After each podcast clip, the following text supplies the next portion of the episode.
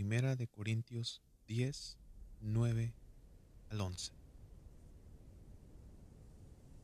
No tratemos de ver cuánto podemos pecar sin que Cristo nos castigue. Algunos del pueblo lo hicieron y murieron mordidos por serpientes. Tampoco debemos quejarnos como algunos de ellos lo hicieron. Por eso el ángel de la muerte los mató. Todo eso le sucedió a nuestro pueblo para darnos una lección. Quedó escrito en la Biblia para que nos sirva de enseñanza a los que vivimos en estos últimos tiempos. Continuaremos ahora con el tema El remanente en el desierto, segunda parte.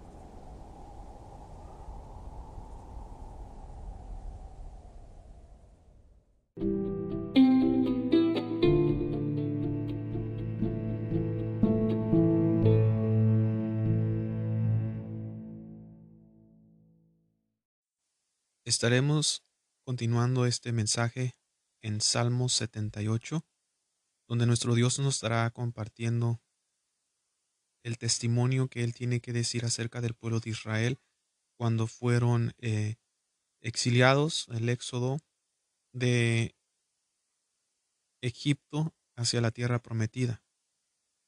Y para iniciar, pues vamos a lo que es eh, Salmos capítulo 78, versículo 1 y es aquí donde el Señor dice, Pueblo mío, escucha mis enseñanzas, atiende a mis palabras. Te hablaré por medio de ejemplos y te explicaré los misterios del pasado. Son cosas que ya conocemos, pues nuestros padres no lo contaron. Eh, mientras estoy leyendo esto me recuerda mucho a lo que dice Jeremías 33.3, donde que nos enseñaría cosas ocultas. Aquí nuestro Dios nos está diciendo que escuchemos sus enseñanzas y atendamos a sus palabras. Ahora recordemos que antes de la Biblia, antes que existiera el Viejo Testamento y el Nuevo Testamento, Dios era quien daba su palabra literal hacia sus elegidos, como fue, vamos a ir eh, con Enoch, como fue con Noé, como fue con Abraham, y así. Nuestro Dios literalmente, audiblemente habla con aquellos quienes Él elige. Las escrituras simplemente son testimonio de las grandezas que nuestro Dios ha hecho. Así que nuestro Dios puede hablarnos también por medio de su espíritu audiblemente en nuestros oídos para poder alejarnos, prevenirnos o instruirnos en cosas que eh, para que no, como una alerta para no pasar por una circunstancia o igualmente instruirnos acerca de una duda que tenemos. Las escrituras mismas lo que hacen simplemente es confirman lo que el Espíritu de Dios nos está diciendo. Y me, recuerda mucho cuando yo inicié en el 2017, cuando el Señor estaba tratando conmigo, de que habían cosas que yo escuchaba que Dios me estaba diciendo y las escribía en una libreta. Y después, cuando leí las escrituras, estaba ahí precisamente lo que Dios me había dicho eh, por medio de su Espíritu. Entonces, lo que nuestro Dios nos está pidiendo es de que escuchemos sus enseñanzas, por ejemplo, las enseñanzas que nuestro Señor Jesucristo nos dio en los evangelios, también las enseñanzas que podemos eh, tener cuando Dios nos está eh, eh, mostrando mientras estamos caminando. Y también dice que atendamos sus palabras, los mandatos que el Espíritu de Dios nos da, como dijo nuestro Señor Jesucristo en Juan, dice que el Espíritu de Dios será enviado para instruirnos y mantenernos en la verdad. Y eso es lo que el Espíritu de Dios hace, es de que podamos atender las, atender las mismas palabras que el Espíritu de Dios dice. Y como dijo nuestro Señor Jesucristo, que el Espíritu de Dios lo que habla no es por sí mismo como fue Cristo mismo, sino habla lo que Dios el Padre nos está diciendo. Después dice, dice el 2, dice, te hablaré por medio de ejemplos y te explicaré los misterios del pasado. Así como nuestro Señor Jesucristo usaba las parábolas para poder explicar alguna cosa que se nos sea difícil. Y debemos entender por qué el Señor usaba parábolas, porque eh, cuando nosotros estamos anclados en el mundo, es difícil entender lo celestial, es difícil entender eh, hasta la misma Biblia. Pero dice que nuestro Señor Jesucristo cuando vino nos daba explicaciones, eh, por ejemplo, en ejemplos o en parábolas para que nosotros las podamos entender. Pero había personas que aunque fueran parábolas de todas maneras no podían entenderlas. Dice el 3, son cosas que ya conocemos, pues nuestros, nuestros padres nos los contaron. Y ese es el testimonio que dan. Estaba recordando como personas en nuestro pasado, como ya personas ancianas, que nos daban testimonio de cosas que Dios hacía en el pasado, o nos contaban las historias de la Biblia, como eh, Jonás, como eh, las mares que se abrieron eh, cuando fueron exiliados los, los, israelitas. Entonces, todas esas historias las, escuchamos y se nos quedan en, nuestros, nuestra mente, en nuestros oídos, el, el escuchar esas historias que nos contaban. El 4 dice, pero nuestros hijos deben conocerlas, debemos hablarles a nuestros nietos del poder de Dios y de sus grandes acciones y de las maravillas que puede realizar. O sea, Dios nos está diciendo a cada uno de nosotros individualmente que nosotros debemos darle testimonio a los niños ya puede ser nietos, hijos, sobrinos, darles testimonio de las grandezas que Dios ha hecho personalmente en nosotros. Es muy bueno también compartirle lo que las escrituras dicen. Pero lo que pasa a uno como niño, una persona adulta, de escuchar tanto lo que dice la Biblia, sí, sí, sí, ok, ok, me estás hablando de la Biblia, pero yo quiero oír algo que sea actual. No quiero escuchar algo que sea del pasado, yo quisiera escuchar algo que es actual algo que te pasó a ti. Y eso es la experiencia cuando los niños o hasta los adultos les interesa el testimonio. ¿Acaso no vemos en los comerciales de ciertos productos que salen los, las personas dando testimonio? Mira, yo era muy obeso y tomé esta pomada y me la unté y adelgacé. Y uno se cree lo que dice por el testimonio. Ahora, qué grandioso será más el testimonio de lo que Dios ha hecho, un Dios que no podemos ver, un Dios que, que es totalmente distinto, no podemos ver ninguna figura, o sea, dar testimonio de un Dios invisible, es, eso es muy interesante, ¿verdad? Bueno, vamos a lo que dice el 5, dice, Dios fijó una ley permanente para su pueblo Israel y a nuestros abuelos les ordenó instruir en ella a sus hijos. Y eso es muy cierto, ¿verdad? Nuestro Dios dio su ley al pueblo de Israel, una ley que ayudaría, y como dijo Pablo, la ley fue dada para los pecadores. Para eso existe la ley, son para los que hacen las cosas malas, mas la ley no es para los justos. Eso es lo que habla Pablo en una de las escrituras eh, que habla escribiéndole, no recuerdo exactamente, después confirmaré eso, pero sí eh, Pablo está diciendo de que la ley fue dada para los pecadores, mas no para los justos. Por eso Cristo vino a darnos la ley de la libertad para los justos que todo este proceso pasa por medio de nuestro Señor Jesucristo. Vamos a lo que dice el 6. Para que ellos a su vez nos instruyeran a nosotros y a las futuras generaciones que todavía no han nacido. Y esto recuerda mucho lo que hablamos en Ezequiel en el primer mensaje de lo que estamos hablando en este tema del remanente en el desierto, donde nuestro Dios, fíjense, es muy interesante, ¿no? O sea, Dios escogió a Abraham de una mujer eh, que no era fértil. Y él ya estaba diciendo, Abraham, yo voy a ser el Dios de tus descendientes, de tus futuras generaciones. Imagínense, o sea, él, se quedó como que, bueno, si tú lo dices, ¿verdad, Señor? Pero, ¿cómo es posible de que yo tenga eh, generaciones futuras o personas quienes vayan a estar después de mí si mi esposa no puede tener hijos? Pero es así como Dios se manifiesta en otros, es el Dios de lo imposible. ¿Entienden? Entonces, lo que estoy tratando de decir es de que cada uno de nosotros, Dios nos ha elegido para que nuestras futuras generaciones puedan conocer las grandezas de Dios. Eso es exactamente lo que nuestro Dios nos quiere decir. Y fíjense que eso es muy importante porque si no nos estamos dando cuenta de que conforme los años están viniendo, o cada año pasa, estamos viendo de que honestamente los, las cosas están cambiando drásticamente, o sea, la manera como se le están instruyendo los hijos, la manera como el sistema en el mundo está cambiando a más liberalismo en todo tipo de tema.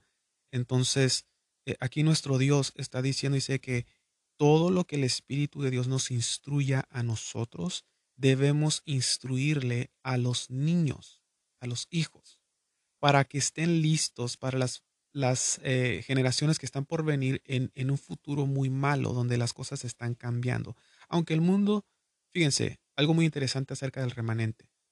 Aunque los tiempos se miren que son mejores que los anteriores, el remanente se va a dar cuenta que están empeorando aún, aunque el mundo diga, la verdad, las cosas están peor. ¿Entiendes? O sea, eh, para que me hagan entender, los ojos del remanente están atentos a los tiempos de Dios. Mientras el mundo está enfocado en que todo está tranquilo, todo está normal, no pasa nada, ya todos nos llevamos bien, pero el remanente va a decir las cosas están empeorando y van a poder ver las cosas que el Espíritu Dios les revelará a las cosas que van a suceder, como, ¿verdad? Como sucedió con Lot cuando los ángeles fueron a sacarlo. O sea, lo sacaron porque sabían que venía una, pues el juicio de Dios, ¿verdad? Entonces lo mismo pasa con el remanente. Es de que por eso nuestro Dios quiere que, que como dice en Osea, si no me equivoco, donde dice que eh, por falta de sabiduría mi pueblo muere. Y cuando está diciendo eso es porque si fuéramos todos sabios, los hijos de Dios fueran sabios, supieran prevenirse, supieran prevenirse de, de, peligros, de cosas que nos pueden hacer daños a nosotros. la escritura claramente dice en Juan, dice que el Espíritu de Dios nos daría a conocer las cosas que están a punto de suceder. Y eso es exactamente lo que hace el Espíritu Dios. ¿Para qué? Para que el justo no caiga en desgracias. Porque las escrituras en, en Proverbios dice que los malvados les cae repentinamente las desgracias. Es algo que no quisiéramos que sucediera con nosotros, ¿verdad? Bueno, vamos a continuar en el versículo 7, dice así. Dice, así confiaremos en Dios, tendremos presentes sus grandes hechos y cumpliremos sus mandamientos. Fíjense, con nosotros instruir a nuestras futuras generaciones, les estamos ayudando para que confíen en Dios y para que tengan presentes sus grandes hechos, que significa el testimonio. Dice, y cumpliremos sus mandamientos. ¿Qué significa? De, que tú instruyes a tu hijo, te les das testimonio mutuo, continuo, perdón, continuo. Y después ellos dirán, bueno, si Dios salvó a mi mamá de esta circunstancia, que no lo puede hacer conmigo, ya cuando estén grandes. Y es lo que Dios quiere. Quiere una generación que, que sea instruida por personas quienes fueron instruidos por Dios, ¿verdad? Y eso fue lo que pasó con, con Abraham, con Isaac y con Jacob. O sea, había una conexión entre ellos tres porque Abraham inició a instruir a su, a su hijo, Isaac, de las grandezas de Dios. Isaac lo hizo con sus hijos. Que en este caso, pues Dios eligió a Jacob, ¿verdad? Y él tuvo presente las grandezas que nuestro Dios hacía. Y él lo hizo con sus hijos. Entonces ahí podemos ver que eso es lo que Dios pide. Fíjense, un ejemplo, ahorita el Señor me lo está recordando. ¿Qué sucedió en los tiempos de Noé? En los tiempos de Noé habían generaciones muy malas y Dios las destruyó. Y, no es y debemos de entender, no es de que Dios lo destruya porque Él quiere destruirlo, sino les dio la oportunidad en el proceso que Noé estaba construyendo la arca. Dios les dio esos, ese tiempo de 100 años para que ellos entendieran y comprendieran de que debían de obedecer a nuestro Dios. Pero no lo hicieron. Entonces, ellos mismos obtuvieron es como si ellos estuvieran escarbando su propio hoyo donde iban a ser enterrados. Pero fíjense lo que sucedió. Entonces Dios destruye esas generaciones y solamente mantiene vivo a Noé. Y mantió, mantenió, perdón, vivo a Noé porque Dios ya había visto que no era justo, recto y perfecto ante los ojos de Dios. Eso es lo que dice en el libro de Génesis exactamente de Noé. Y dejó a Noé para que Noé tuviera una descendencia de las mismas cualidades. ¿Si entendemos? Y si nos damos cuenta, es algo que Dios siempre ha hecho. Siempre lo ha hecho. Como que acabamos de hablar acerca de Esaú y de Jacob. Dios eligió a Jacob porque Jacob tenía un corazón distinto al corazón de Esaú. Y vemos en el caso que fue con Saúl, el rey Saúl y David. Dios eligió a David porque su corazón era distinto al corazón de Saúl. Entonces, estamos viendo eh, de que eso es lo que nuestro Dios nos está diciendo, de que somos elegidos para que nuestras generaciones sigan el mismo ejemplo. ¿Verdad? Eso es lo que Dios nos está diciendo, para que ustedes sigan el mismo ejemplo. Entonces, es lo que estamos viendo, es muy interesante. Estoy aprendiendo conforme vamos viendo las escrituras y, vamos a ver qué más el Señor nos va a hablar. Eh, vamos a ver en el 8, dice, así no seremos rebeldes como lo fueron nuestros abuelos Tan malvados eran sus pensamientos que Dios no podía confiar en ellos. Fíjense qué interesante, ¿no? Antes de que el pueblo de Israel saliera de Egipto, Dios ya sabía que sus pensamientos, dice ahí, tan malvados eran sus pensamientos que Dios no podía confiar en ellos. Ya Dios sabía que no podía confiar en ellos. O sea, Moisés estaba emocionado, vamos, vamos, sí, o sea, no podía ver, pero Dios decía, mm, va gente terca saliendo de entre mi pueblo, hay gente terca y necia y no puedo confiar en ellos. Eso lo estaba comentando, estaba compartiendo con un grupo de personas quienes les comparto esto en persona. Este, qué feo sería que nuestro Dios diría, yo no puedo confiar en ti. Eso sería muy, muy feo. ¿Y por qué Dios no diría, no puedo confiar en ti? Porque somos infieles. E, en el, en el primer mensaje hablamos sobre qué, qué es lo que Dios piensa acerca de los ídolos. No le agrada que estemos aún con esos ídolos ahí y eso es infidelidad. Y por eso no puede confiar en ellos. Y como dice en el 8, voy a repetirlo, dice, así no seremos rebeldes. Entonces recordemos, vamos paso por paso. Si nosotros instruimos o, o nos pensamos de que bendito sea Dios, o sea, si Dios me ha librado de esta circunstancia, me puede, o sea, la circunstancia pasada me puede librar de esta circunstancia presente y alabar y glorificar su nombre y estar en paz en nuestro corazón. Pero si desconfiamos y hacemos, entonces no vamos a confiar en Dios, número uno. Dos, vamos a ponernos rebeldes y no vamos a obedecer sus mandatos. Las escrituras dice que el Espíritu de Dios nos ayuda a obedecer los mandatos justos. ¿Qué ¿Cuáles son los mandatos justos de sus mandamientos? Y recordámoslo muy bien. Ama a tu prójimo como a ti mismo. Eso es lo que dice claramente las escrituras. Pablo dijo, dice, eh, que este mandamiento, ama a tu prójimo como a ti mismo y ama a tu Dios con todo tu corazón, con toda tu mente, está basado en toda la Biblia. toda la ley, perdón, no dice Biblia, porque ahí se está refiriendo Pablo a la ley. Dice, toda la ley está basada en estos mandamientos. Y si nosotros amáramos a nuestro prójimo como a nosotros mismos, estamos cumpliendo con toda la ley, sin necesidad de seguir las otras cosas. Y eso es lo que pasó como en el día sábado. Si recordamos cuando eh, era un día sábado y no sé qué persona fue sanada y le dijo el Señor, o sea, ¿qué es, qué es lo bueno de hacer en el día sábado? Ayudarle a alguien o hacer esto.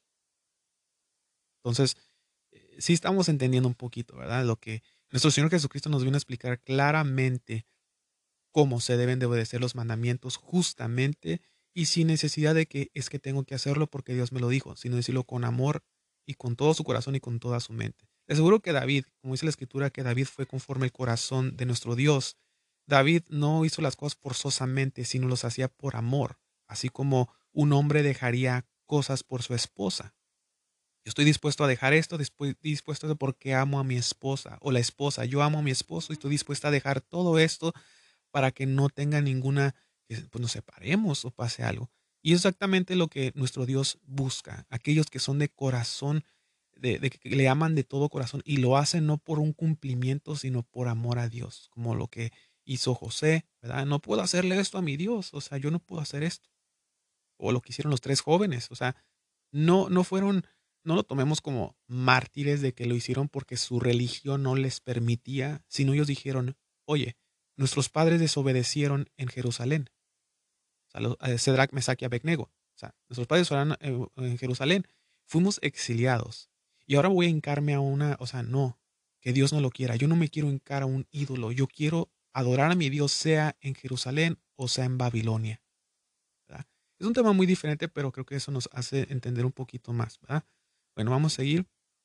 Aquí dice, en el 9, dice, los israelitas eran buenos guerreros, pero se acobardaron y no entraron en batalla. Entonces dice nuestro Dios que porque el pueblo de Israel se puso rebelde en su corazón y dice que sus pensamientos no eran buenos y Dios no puede confiar en ellos, Dios se alejó de ellos y dice que, que a pesar de que eran guerreros, personas fuertes y firmes, dice que se acobardaron y dice que no pudieron entrar en batalla. El 10 dice, no cumplieron su compromiso con Dios y siguieron sus enseñanzas. ¿Por qué? Porque vemos a lo mismo, que es eh, lo que estamos diciendo, que la infidelidad la infidelidad en su corazón. Y la infidelidad puede ser de muchas maneras, puede ser cosas tan mínimas, la infidelidad de que Eh, les voy a contar rápidamente un testimonio. Eh, una de las personas que se reúnen con nosotros dijo que le dio mucho dolor de muela un día. Y lo primero que hizo es corrió. Corrió a, a conseguirse una pastilla para el dolor. Y dice que se la tomó y que aumentó el 10% el dolor. Dice que fue otra vez, agarró otra medicina después de una hora, dos horas. Tomó otra medicina y dice que aumentó el dolor. Después le dijeron, no, mira, cómete un, un ajo y muélelo ahí, que el jugo y que lo que más subió y dice después de que se puso un, clavo de olor y que también subió más el dolor y al último cuando estaba ya en dolor y no podía cuando ya estaban las manos en el piso dice que se, se puso a orar oró a Dios y se quedó dormido dice. Se quedó dormido y cuando se quedó dormido se me dio cuenta que el dolor se empezó a ir. Entonces eso es lo que le estoy diciendo. Cuando cosas así suceden, Dios, debemos entender todos, Dios tiene el control de todo. En el libro de Lamentaciones dice que todo lo bueno y lo malo Dios lo permite. Y debemos tener una cosa, Satanás no puede hacer nada si Dios no se lo permite. Está al servicio de Dios. Y eso claramente dice en el libro de Job. En el libro de Job dice que el enemigo fue y, interactuó y dijo, y vas a ver si le quitas. Que dijo nuestro Señor Jesucristo también. Satanás ha pedido zarandear, lo dijo el Señor Jesucristo y Dios se lo permitió. Toda cosa que sucede es porque Dios lo permite. Entonces, si Dios lo permite, entonces este muchacho dijo, lo primero que hubiera hecho es ponerme a orar y decirle, Señor, ¿qué me quieres decir con esta circunstancia, con este dolor de muela? En vez de ir literalmente a ir por la medicina, o sea, decir, ok, Señor, ¿qué es lo que está pasando? Y eso fue lo que pasó con Job. Job automáticamente no fue por una solución más rápida, sino cinco y oró y dijo, Dios permite Dios da y Dios quita. Y eso es darle la gloria y honra a Dios en las circunstancias buenas y en las circunstancias malas. Y no seamos como la esposa de Job, que dijo, maldice tu Dios y muérete. Y dijo, mujer, o sea, no seas necia. Debemos darle gracias a Dios en las cosas buenas y malas, porque debemos de entender de que Dios permite las cosas buenas y las cosas malas. Bueno, seguiremos al 11, dice, cuando estaban en Egipto, en la región de Zoán, vieron las grandes maravillas que Dios realizó ante sus ojos, pero no los tomaron en cuenta. Y vamos con lo mismo. Ese es el ejemplo que le estoy diciendo. Dios había demostrado poder, su poder y sus maravillas delante del pueblo. O sea, tú y yo lo diríamos. ¿Sabes qué? Si yo hubiera visto que Dios hubiera levantado los mares, yo ya hubiera confiado aquí el Espíritu está diciendo, por favor, si ni el pueblo de Israel tomó en cuenta esas grandes maravillas que hizo en Egipto y cuando abrió los mares, tú tampoco lo harías. O aquellos que decimos, la verdad, yo, yo no hubiera hecho eso que hizo Judas. Yo la verdad no lo hubiera hecho. Y una vez lo dije yo, ¿verdad? No, yo no hubiera hecho lo que hizo Judas, la verdad no. Pero el Espíritu me dijo, ¿y qué tal si lo eres ya? Y me quedé pensando y dije, bueno, Señor, sí es cierto, es muy cierto eso traicionar a nuestro Dios.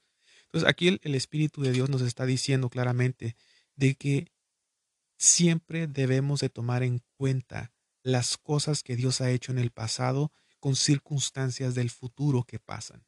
Si, si estamos pasando por una circunstancia en estos momentos, algo muy fuerte en nuestra vida, decir, si nuestro Dios hizo esto, ¿acaso que no puede hacer esto? Y es lo que recuerdo acerca de, de Josué y Caleb, cuando fueron a ver la tierra prometida y regresaron a dar el reporte y las otras personas empezaron a hablar mal de que nos van a matar, van a hacer esto, no sé qué. Y dicen, oye, si Dios nos ha traído de todo este transcurso del desierto que no pueda ayudarnos a tomar esta tierra, entonces eso, es lo que Dios busca, no personas que dicen, es que esto no se puede, no es decir, si Dios ha hecho esto en el pasado, que no lo puede hacer ahorita. Y eso es algo que yo aprendí. Les comenté de que fue a Guadalajara hace un mes y me pasaron circunstancias dije, si Dios me protege en el lugar donde yo estoy, que no me pueda proteger ahora aquí. Y eso es lo que Dios busca, no personas que se queden como, ay, no, pues, no, pues ya. O sea, que personas que confíen en los momentos más difíciles. Eso fue lo que, el Señor Jesucristo quería cuando los apóstoles estaban en la barca. ¿verdad? Estaban en la barca todos y había una tormenta muy fuerte. El Señor Jesucristo estaba dormido y los discípulos se, se paniquearon. O sea, ah, Señor, despierta, ¿no ves que nos vamos a hundir? Y el Señor dice, qué poco confían. Y, y eso es lo que nosotros queríamos o sea, decir, bueno, si nuestro Señor está aquí dormido, tranquilo, en la tormenta, pues debo ponerme tranquilo, ¿verdad? como el capitán de un barco, si lo miras tranquilo y, pero miras una secuencia, bueno, eh, lo tienen eh, en control, ¿verdad? Pero eso es lo que Dios está pidiendo en nosotros. Y por, eso como eh, vimos en el principio que todas estas cosas que fueron escritas acerca del pueblo de Israel es para que nosotros aprendamos de sus errores. Dice el 13, dice, Dios partió el mar en dos para que ellos pudieran cruzar, mantuvo las aguas firmes como paredes. De día los guiaba con una nube, de noche los alumbraba con un fuego. O sea, dice, oye, Dios hizo tantas maravillas por ustedes y ustedes no entienden. O sea, no tomas en cuenta lo que yo he hecho. Es como, como vamos a, ahorita se me, se me viene a la mente, ¿verdad? El Señor nos está trayendo de que es como un muchacho que quiere quedar bien con la novia, le quiere llamar la atención y hace tantas cosas por ello. Y, y la muchacha dice, no, pues es que no sé, no, no me ha demostrado tanto amor, no sé esto. O sea, se hace del rogar todavía. Y lo que Dios está diciendo del pueblo de Israel dice, todavía se hace en el rogar, todavía que hago esto, no tomas en cuenta las cosas que hago. Y obviamente que esa comparación no tiene nada que ver porque nuestro Dios hace cosas mucho más grandes que una persona humana puede hacer, ¿verdad?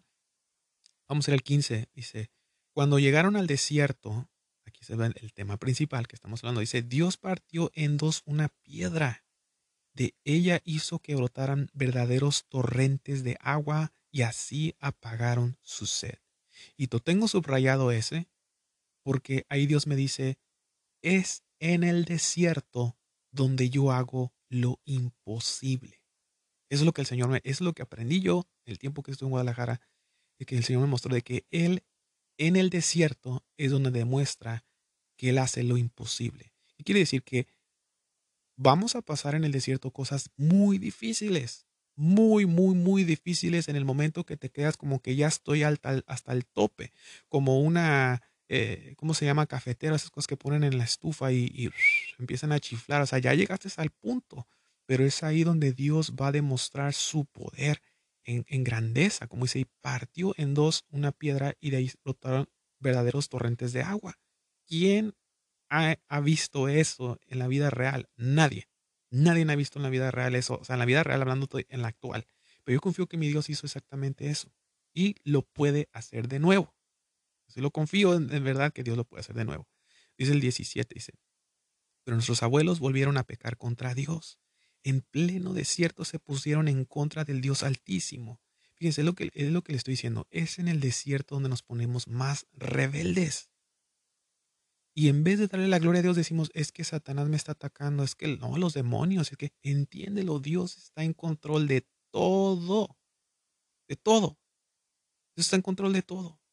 La única batalla que hay es que nosotros nos dejamos guiar y engañar por los espíritus malos. Pero no es de que Dios esté atado de manos y no pueda hacer nada. Somos nosotros mismos que les damos autoridad a esos espíritus que tomen control. Pero si estamos bajo lo que es la nube y el columna de fuego, como dice que los guiaba, que ahora eso es el Espíritu de Dios que nos está guiando a todos nosotros, si estamos bajo esa cobertura. Dios nos va a llevar hasta el final donde debemos de llegar. Y es algo que debemos de aprender todos. Vamos a ir al, bueno, al 17, lo que se dice, pleno desierto se pusieron en contra del Dios Altísimo. Entonces tengamos cuidado, porque cae la confusión y piensas que, es el enemigo, pero es Dios permitiéndolo con un plan y un propósito. El enemigo llega y dice, mira, le voy a hacer, o sea, llega con nuestros Dios como lo hizo con Job, ¿verdad? mira, pon en trato a esta persona y vas a ver que te va a dejar. Ok, hazlo. Y ahí va, va el enemigo, va a hacer eso. Y se enoja el enemigo porque dice, no puedo. Oye, ya, ya pasaron tantas cosas. Y no, sigue de necio y terco contigo. O sea, ya, no puedo hacer nada. Y es lo que Dios quería de nosotros. Pero nosotros empezamos a poner en contra del Dios altísimo en el desierto. Se les metió en la cabeza, dice el 18, poner a Dios a prueba. Eso es aguas.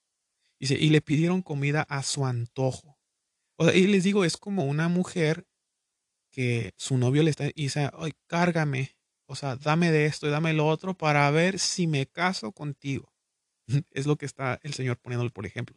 Dice el 19, hablaron mal de Dios y hasta llegaron a decir, aquí en el desierto Dios no puede dar, no puede darnos de comer. Es verdad que golpeó una piedra y que hizo que brotaran grandes torrentes de agua. pero no podrá alimentarnos. No va a poder darnos carne.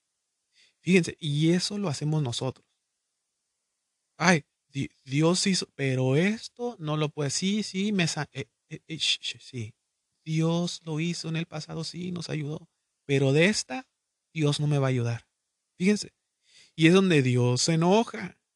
Él se enoja porque Él está esperando que su pueblo se enamore y confíe más y más y más y más. Y retrocedemos en el desierto. Retrocedemos nuestra fe. Dice el, el, Sí, pues está muy fuerte, da lo que dice ahí. Dice el 21, dice, cuando Dios oyó lo que decían, se encendió su enojo contra ellos. El 22, pues no confiaron en Él ni creyeron que podría ayudarlos. Y eso me vino muy fuerte cuando estuve en Guadalajara. Le digo, me pasaron muchas dificultades. Creo que al final de, este, de estos mensajes que voy a estar compartiendo, voy a compartir mi testimonio eh, para que yo lo entiendo, lo que dice, porque me pasó. Y sé que le está pasando a muchas personas que están escuchando. Pero eso es algo que Dios pone a prueba nuestra fe en todo momento, en todo lugar, no sea donde sea. O sea, la fe empieza, vale más que el oro. Y la confianza en Dios tiene que ver en el reino de Dios. Bueno, vamos a seguir. Aquí dice en 23, dice, Dios desde el cielo le dio una orden a las nubes y del desierto llovió comida. Dios le dio a comer maná, que es el pan del cielo. Dios les mandó mucha comida y aunque eran gente insignificante, comieron como los ángeles. Yo puedo decirle, las enseñanzas que el Espíritu de, Dios da hacia nosotros es como si estuviéramos comiendo la mejor comida, las enseñanzas del reino de Dios. Pero dice, dice nuestro Dios, oye, casi los cargué de la mano, les di de comer, no se gastaron sus ropas, no se gastaron nada y aún no confiaron. Por eso nosotros debemos de ponernos a pensar de que, ¿y por qué Dios no me ayuda en esto? O sea, ¿por qué cuando oramos hacia nuestro Dios nunca es, Señor, bendíceme con sabiduría, bendíceme con entendimiento, bendíceme espiritualmente con lo que necesito en verdad? Sí, mira, Señor, ahorita necesito ropa, necesito comida, pero dame sabiduría, entendimiento y discernimiento para entenderte mejor a ti, que es lo que vale mejor. Y eso nuestro Dios lo entendería y actuaría, pero siempre nuestros pies, Señor, te pido por, Señor, te pido eso, mañana esto, Señor, esto y aquello, pero nunca pedimos por lo que en verdad deberíamos de pedir.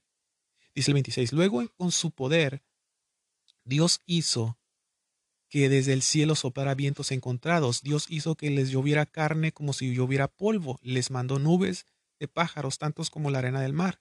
Dios dejó caer sus pájaros dentro y fuera del campamento, y la gente se hartó de comer, pues Dios les cumplió su capricho. A veces nuestro Dios, cuando le pedimos cosas, Él cumple nuestros caprichos que le pedimos y decimos, bendito sea Dios, y se nos olvida. ¿Por qué se nos olvida? Porque dice el 30, dice, no les duró mucho el gusto, Todavía tenían la comida en la boca cuando Dios se enojó contra ellos, les quitó la vida y sus hombres más fuertes, dice a sus hombres más fuertes, y dio de muerte a los mejores israelitas. Hay momentos donde Dios nos bendice de una manera muy sobrenatural, una bendición grande, y todos estamos, uh, y nomás esto me va a dar. Voy a estar pensando, uy, si Dios me dio esto, y no me puede dar aquello. O sea, ya no es el enamorarse de Dios porque Él es Dios. Es lo que les comenté una vez. No debemos de enamorarnos de las bendiciones, sino del quien nos bendice. Porque todo milagro, todo milagro que Dios permitió o que Dios hizo en las escrituras, incluyendo nuestro Señor Jesucristo, fue para llamar tu atención. Es la zarza ardiendo. Las bendiciones y las sanaciones y todas esas cosas son una zarza ardiendo que es para que voltees a ver. Recuerden lo que pasó con la serpiente de bronce. ¿Se acuerdan cuando Moisés iba caminando y tenía la serpiente de, bronce enrollada en el palo, en una estaca, y, la puso y las personas que fueron mordidas por la serpiente la vieron y sanaron? O sea, fue algo que Dios permitió eso para que el pueblo se diera cuenta de Dios. O sea, ok, te estoy dando un ejemplo, pero es, es Dios quien está haciendo esto. Pero fíjense, las escrituras habla de que esa misma serpiente de bronce fue adorada como un Dios porque lo sanó en aquel tiempo. Y Dios se enojó. Entonces, es lo que Dios no quiere, que nosotros tengamos esa bendición como un ídolo. Ay, no, hija, no puedo cederme de esta blusa o de este suéter, porque con este suéter Dios me habló y esto y Dios se queda como, ¿y yo qué? Exaltas más a ese suéter y eso y eso y porque por eso, o sea, de eso debemos entender. No debemos de adorar lo que Dios usó para llamarnos, sino adorarlo y alabarlo a Él, porque Él es el que se lleva la gloria y la honra. Dice el 30, no les duró mucho el gusto y todavía tenían la comida en la boca cuando Dios se enojó en contra de ellos, les quitó la vida a sus hombres más fuertes y dio de muerte a los mejores israelitas. Pero ellos siguieron pecando, dudaron del poder de Dios. En el desierto estamos hablando. Por eso Dios les quitó la vida, les envió una desgracia repentina. Y acabamos de hablar eso al principio, ¿verdad? Y eso es lo que estábamos mencionando ahí. Dice, acabó con su existencia. Algo que debemos de entender es lo que dice, pero ellos siguieron pecando, dudaron del poder de Dios. Dudar del poder de Dios es pecado. En las escrituras claramente dice que todo el que eh, no cree en Cristo es pecado. es lo que dice las escrituras. lo que dice el 34, fíjense. Ellos solo buscaban a Dios cuando Él los castigaba. Solo así se arrepentían y volvían a obedecerlo. ¿Es verdad o es mentira lo que dice? Es verdad. Todos lo hemos hecho o lo estamos haciendo en este momento. Y si nos estamos dando cuenta, no es para seguir haciéndolo, sino para volver en sí y decir, Señor, reconozco que lo que dice tus escrituras del pueblo de Israel, yo lo he hecho y no quiero hacerlo, quiero estar bien contigo. Dice el 35, dice, solo entonces se acordaban del Dios altísimo, su protector y libertador. Y es verdad, cuando Dios nos bendice, cuando Dios hace cosas, no nos acordamos de Él, pero nos pasa lo de, ay Señor, ¿por qué? El enemigo, el enemigo, el enemigo, y Dios se queda, ¿el enemigo qué? Yo lo permití. Pero si eres una persona, o somos una persona quien está dominada por el mundo, le perteneces al enemigo. Y una persona que esté dominado en el mundo no le pasa nada. Por eso viene una escritura donde dice que, ¿y por qué a ellos no les pasa nada? Y yo que sigo a Dios me pasan muchas cosas. Eso fue lo que pasó con los israelitas cuando iban caminando en el desierto y miraban a los otros pueblos con sus casitas, comiendo la mejor comida, tenían comodidades. Y nosotros estamos en el desierto, caminando en el calor y todo esto. Pero no sabían que Dios estaba a punto de darles algo mejor, porque lo que tenían esos pueblos era nomás por ahorita, porque después iban a ser derrotados y atacados por personas, ¿verdad? De lo que hablan las escrituras acerca de las conquistas y todo eso. Vamos a seguir, dice el 36, nunca les decían la verdad, nunca le fueron sinceros, ni cumplieron fielmente su pacto. O sea, cuando se arrepentían, no eran sinceros, solamente lo hacían por ese momento que les daba miedo y tenían dolor. Y no lo hacían, no cumplían. O sea, ya, Señor, ahora sí te voy a obedecer, pero no hacían nada después. Dice el 38, pero Dios, que es compasivo, les perdonó su maldad y no los destruyó. Más de una vez refrenó su enojo, pues tomó en cuenta que eran simples seres humanos, sabía que son como el viento que se va y no vuelve. Fíjense lo que Dios, o sea, Dios ya sabía, yo sé que tan, si los mato o se los destruyo, no van a poder volver, o sea, ya estuvo. Y me recuerda el versículo donde dice ah, en Salmos que dice David, dice, Señor, si me muero, no voy a poder adorarte. ¿Acaso los muertos pueden adorarte y glorificar tu nombre o estando muertos? Obviamente no, pero en vida puedo testificar de tus grandezas. Dice el 40. Muchas veces en el desierto se rebelaron contra Dios y lo hicieron ponerse triste. Ese, la verdad, yo les recomendaría que hasta lo subrayaran, lo estoy haciendo en este, en este instante. Es en el desierto, les digo todos, es importante todos pasar por el desierto. Juan el Bautista, David, eh, el Señor Jesucristo, muchas personas en las escrituras, incluyendo Elías, estuvieron en el desierto. Es parte del proceso para ser como lo es eh, los diamantes, de ser eh, puestos a prueba, en una presión para hacerse ese hermoso eh, diamante que de brillo. Y el brillo que da el diamante es Dios mismo que se refleja su hermosura.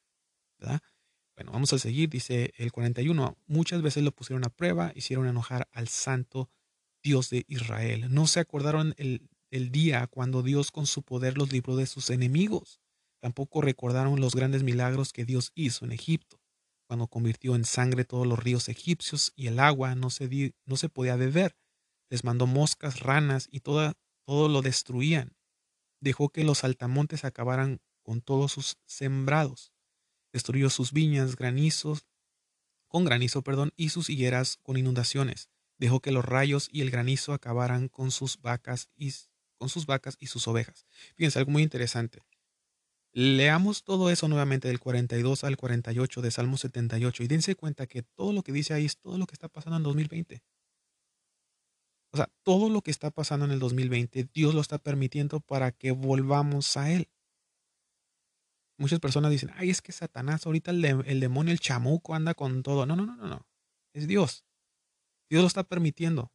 Así como lo hizo como en Egipto, así como lo hizo con Sodoma y Gomorra, así como lo hizo el récord en las escrituras, lo dice, de que Dios permite esas cosas para que todos volvamos a Él y no nos hagamos tercos, como lo hizo el faraón.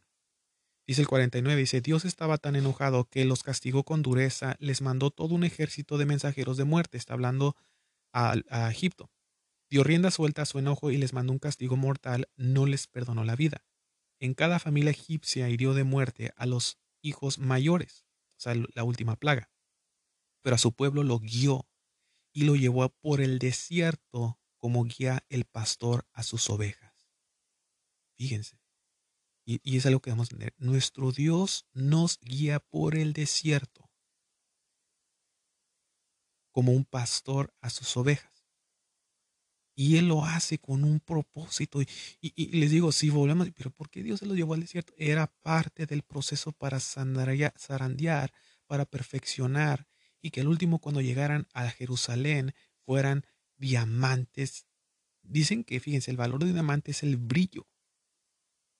Y somos como diamantes, esas piedras. ¿Se acuerdan lo que dijo eh, Juan el Bautista cuando les dijo a los fariseos, saduceos, les dijo, hasta estas piedras las puede convertir en, en, descendencia de Abraham? Y eso estaba refiriendo, eh, Juan el Bautista estaba refiriéndose de lo que Dios iba a hacer con nosotros en los últimos tiempos. Dice el 53, le dio seguridad para que no tuvieran miedo. Fíjense lo que Dios, fíjense, bendito sea Dios, da. Me emociona porque, y lo está diciendo, o sea, el proceso del desierto, Dios les dio seguridad para que no tuvieran miedo. Dice, pero hizo que sus enemigos se lo tragaran el mar. Ese es el enemigo, es todo eso, todas esas cosas, o sea, lo que nos esclavizaba, esos espíritus malos en el mundo, Dios los ahogó juntamente en el mar cuando somos bautizados, ¿verdad? Es el 54. Dejó que su pueblo ocupara toda la tierra prometida, la cual ganó con su poder. Conforme avanzaban los israelitas, Dios echaba fuera las naciones y Israel entregó las tierras de esos pueblos. Fue así como los israelitas se establecieron allí. Pero pusieron a Dios a prueba, se opusieron al Dios altísimo y desobedecieron sus mandatos. No eran dignos de confianza, se portaron igual que sus padres, pues traicionaron a Dios y no le fueron fieles. Dios se puso muy furioso y rechazó del todo Israel se sintió traicionado, pues adoraron a dioses falsos y le construyeron santuarios. Por eso Dios abandonó Silo, que era un, donde vivía en este mundo. ¿Recuerdan lo que pasó en Silo? Ese, es un tema que vamos a, ver después, si Dios nos lo permite. Lo que pasó con, con eh, Elí y sus hijos. Ahí es donde Dios habitaba y fue donde se llevaron la cofre del pacto. ¿Qué lo va a decir ahorita que lo leamos? Dice el 61. Y se dejó que el cofre del pacto, que era el símbolo de su poder, cayera en manos enemigas. Tanto se enojó con su pueblo que los hizo perder sus batallas. El fuego acabó con sus muchachos, las novias no tuvieron fiestas de boda, sus sacerdotes perdieron la vida, o sea, Elí y, sus, y Fines, creo que se llaman los dos hijos, y sus vidas no le guardaron luto. ¿Por qué sus vidas no le guardaron luto? Porque una de ellas murió, eh, la que estaba embarazada. Pero Dios despertó como quien despierta de un sueño, y dando rienda suelta a su furia, puso en retirada a sus enemigos eh, pero siempre los dejó en vergüenza. Se negó a favorecer a los de la tribu de Efraín, pero eligió a la tribu de Judá y a su amada Jerusalén. En lo alto del monte Sión construyó su templo, alto como los cielos y firme para siempre como la tierra. Dios prefirió a David, que era su nombre, lo que hablamos, ¿se acuerdan de lo que dijimos de Saúl y David? Dice, Dios prefirió a David, que era su, era su hombre de confianza, y lo quitó de cuidar ovejas, o sea, de el desierto, ¿verdad? para que cuidara a Israel, que es el pueblo de Dios, y David fue un gobernante inteligente y sincero. Bendito sea el nombre de nuestro Dios, de Abraham, de Isaac y de Jacob. Eh, fíjense claramente el proceso del desierto. Y, no nos encontremos en un punto donde si sientes que te están pasando demasiadas cosas, entiende que estás en el proceso del desierto. donde todos estamos haciendo preparados para lo que está por venir. Y es como en un videojuego, ¿verdad? En un videojuego, eh, los que juegan videojuegos, pero ¿verdad? son niveles diferentes. Y algo que aprendiste en el primer nivel, lo usas en el segundo. Y esas son las cosas que nuestro Dios está haciendo. O sea, y hablando de niveles, me estoy refiriendo, cada año que pasa las cosas van cambiando y cambiando y cambiando, empeorando. Y nosotros debemos estar preparados espiritualmente para las cosas que están por venir. ¿verdad? Pero digo, es muy interesante y les recomiendo que vuelvan a leer lo que es Salmo 78. Para los que estén interesados a leer eh, la versión que yo tengo, que es la versión TLA, ya he mencionado de que no les estoy diciendo que lean esa traducción, simplemente de que hay personas que les va a gustar. Se llama traducción lenguaje actual. Lo pueden también tener en la aplicación de la Biblia. Eh, YouVersion se llama, YouVersion. En la aplicación, ya sea en, en, en, Apple o en Android. Y ahí pueden bajarlo y pueden, tienen muchas traducciones y es TLA a los que estén interesados. Pues bueno, este, aquí vamos a terminar con esto. Y para terminar, quisiera dar testimonio rápidamente de, dos personas quienes eh, tuvieron eh, esta enfermedad, que lo confirmaron ellos, solamente Dios sabe si en verdad sí era eso. Que yo digo sí, pues lo confirmaron los doctores.